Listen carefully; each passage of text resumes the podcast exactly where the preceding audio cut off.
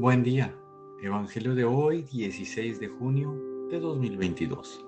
Pertenezco a la Iglesia San Patricio del Ministerio de Estudio Bíblico Nazarenos Católicos. Del Santo Evangelio según San Mateo capítulo 6 versículos del 7 al 15. En aquel tiempo Jesús dijo a sus discípulos, Cuando ustedes hagan oración, no hablen mucho, como los paganos que se imaginan que a fuerza de mucho hablar serán escuchados. No los imiten, porque el Padre sabe lo que les hace falta antes de que se lo pidan. Ustedes pues oren así. Padre nuestro, que estás en el cielo, santificado sea tu nombre.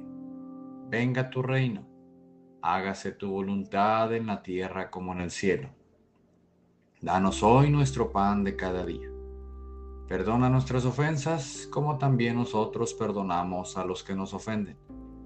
No nos dejes caer en tentación y líbranos del mal. Si ustedes perdonan las faltas a los hombres, también a ustedes los perdonará el Padre Celestial. Pero si ustedes no perdonan a los hombres, tampoco el Padre les perdonará a ustedes sus faltas.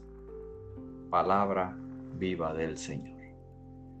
Reflexionemos. En este Evangelio Jesús nos enseña a cómo hacer la oración para que sea efectiva a Dios y no a nuestro ego.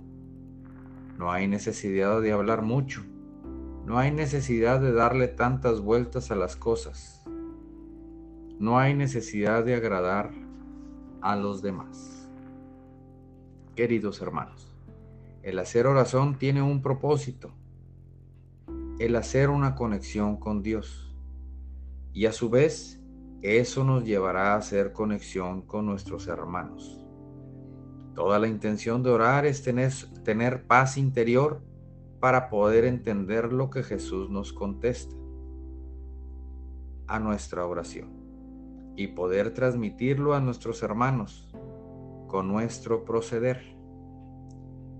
En este día, te invito a que hagas tu oración como todos los días, pero que ese día lo empieces a tomar como un estilo de vida, que lo tomes tan en serio como una medicina que debes de tomar de por vida. Oremos. Nada te turbe, nada te espante, todo se pasa. Dios no se muda la paciencia todo lo alcanza. Quien a Dios tiene, nada le falta. Solo Dios basta. Vayamos con alegría al encuentro del Señor. Que tengan un excelente día. Paz y bien para todos.